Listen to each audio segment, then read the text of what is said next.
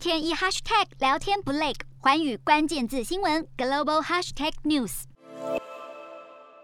国内十八号新增十六例本土感染，五十一例境外移入，没有死亡个案。国际疫情方面，美国新增十万多例，当局表示死亡数暴增的原因，除了新冠肺炎本身，还有就是新冠肺炎导致的并发症也加速病患死亡。英国新增五万一千多例，当局一份报告显示，打两剂疫苗者保护力会在六个月后减弱，因此政府呼吁大众赶快去打加强剂。法国新增九万两千多例，尽管专家意见不一，当局仍乐观表示，该国已进入疫情已控制的新阶段。德国新增二十二万多例，疫情算是趋缓。当局表示，除了逐步解放防疫限制，也将解除学校的新冠检测规定。日本新增九万五千多例，当局宣布预计在三月放宽边境管制，有条件开放国际旅客入境。台湾也列入首波开放名单中。南韩首度突破十万大关，无症状轻症确诊者大幅飙增，但是当局依旧决定放松防疫策略，进出公共场所不用再义务性进行实名制登记。印度新增两万四千多例，政府表示第三波疫情可能快要结束，因此将考虑解除限制该国经济活动等防疫措施。越南新增三万六千多例，